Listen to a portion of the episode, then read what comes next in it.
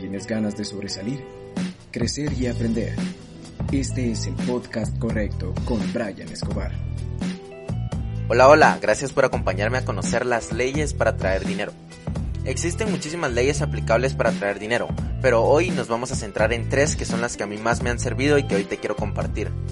Lo que a mí más me gusta de estas leyes es que puedes iniciar a aplicarlas hoy, así que vamos a empezar de una vez. Primera ley, esta ley declara que tienes que crecer más tú que tus ingresos. Esta ley exige que primero crezcas tú y luego tus ingresos.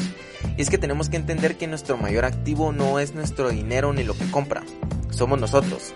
Y algo de lo que me he dado cuenta es que hasta que no tengas la suficiente madurez para administrar dinero, no vas a obtener más. Mágicamente se va a desaparecer y, luego te das cuenta que no es magia, estás gastando más de lo que ganas. Porque no habías tenido nunca esa cantidad y ahora no sabes qué hacer y, y el tema está en inteligencia financiera. No sé si sabían que existe y es que como tenemos una inteligencia emocional, una inteligencia social, etc., tenemos una inteligencia financiera, que es la capacidad que tiene tu cerebro de soportar dinero. Esta inteligencia es la que te permite aspirar a sumas más grandes de dinero y tenerla desarrollada lo que va a hacer es que seas capaz de tolerar más dinero sin volverte loco. Así que la próxima vez que tengas 100 quetzales, en lugar de escoger un lugar donde los vas a gastar, pensá en qué puedes hacer para convertirlos en 1000.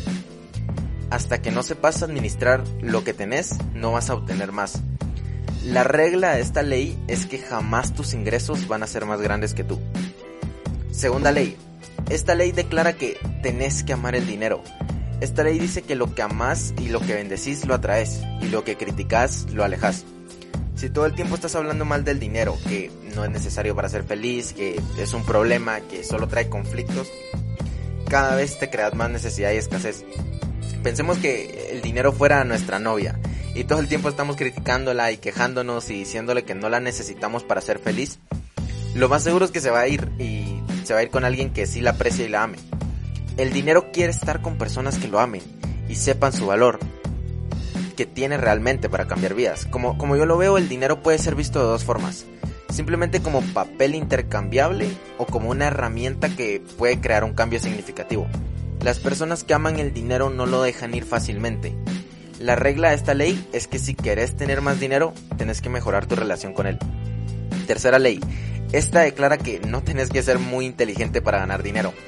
Únicamente debes saber cómo crear valor para otras personas. Y la forma más fácil de hacerlo es volviéndote una persona de interés. Y te volvés una persona de interés con tres características. ¿Qué sabes? ¿A quién conoces? ¿Y quién eres? ¿Qué sabes? ¿A quién conoces? ¿Y quién eres? Vamos con la primera. ¿Qué sabes? Estos son tus conocimientos especializados sobre una materia, tu, tu expertise sobre un tema, eh, tu ángulo de ver el, el problema que nadie lo ha visto el que seas no una persona que sabe de arquitectura, porque hay muchos, sino la persona que sabe de arquitectura especializada en interiores de edificios corporativos. Se me ocurre, pero el reto está no en volverte bueno en mucho, sino en lograr maestría en una materia que te haga sin dudarlo la persona a quien buscar sobre ese tema en específico. Si puedes ser el top of mind de la gente, el dinero siempre te va a llegar. Segunda característica, ¿a quién conoces? Y esto tiene mucho que ver con tu networking de personas, con quién te has conectado, tus canales de redes sociales. No sé si lo han notado, pero las personas que llegan a tener influencia no lo hacen por sí solas. Se apalancan de otras personas y luego se les abre un mundo de oportunidades. Pero es porque ellos entienden que las personas son un activo y si puedes volverte un conector de personas vas a generar valor y el dinero nunca va a ser un problema. ¿Quién eres? Tercera característica. ¿Cuál es tu filosofía de vida? ¿Cuáles son tus creencias? ¿Cuáles son tus valores? ¿Quién eres? Esto tiene que ver con tu activismo social, lo, lo, que quieres lograr en este mundo. Sin duda, te vas a encontrar con gente que tenga filosofías de vida similares y juntos se van a poder impulsar para generar fuentes ilimitadas de ingreso.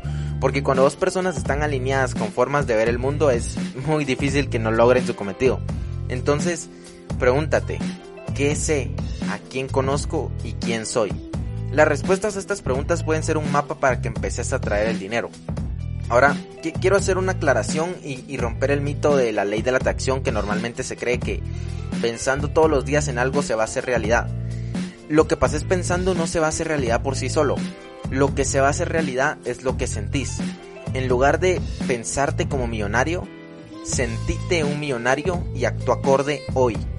Porque somos creadores y la fuerza creadora se encuentra en nuestros sentimientos.